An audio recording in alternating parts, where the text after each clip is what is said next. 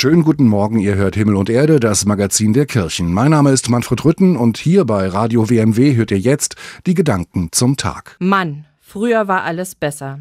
Selbst das Feuerwerk zum neuen Jahr ist nicht mehr das, was es mal war. Irgendwie war es bunter, größer und viel schöner. Zu Beginn des neuen Jahres hänge ich doch lieber dem Bekannten, dem Gewohnten nach. Was das neue Jahr bringt, das weiß ich logischerweise noch nicht. Aber ich merke, in dieser unruhigen Zeit brauche ich etwas, an dem ich mich ausrichten kann.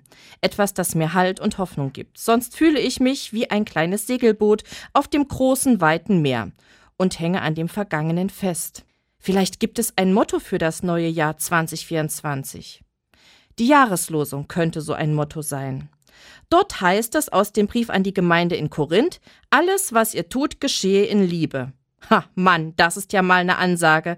Aber trotzdem bekomme ich eine Ahnung, wonach ich mich in diesem Jahr ausrichten kann. Ein Gedicht von Andreas Sauter hilft mir dabei. In Gottes Herzen geborgen, mein Denken, Fühlen und Handeln, mein ganzes Sein durchdrungen, erfüllt. Lieben, weil Gott zuerst geliebt hat, miteinander, füreinander Liebe wagen, denn an der Liebe werden wir erkannt. Sandra Wildgruppe Diekmann, Diakonin Evangelische Kirche Bocholt. Das waren Gedanken zum Tag. Immer Sonn- und Feiertags hier in Himmel und Erde bei Radio WMW.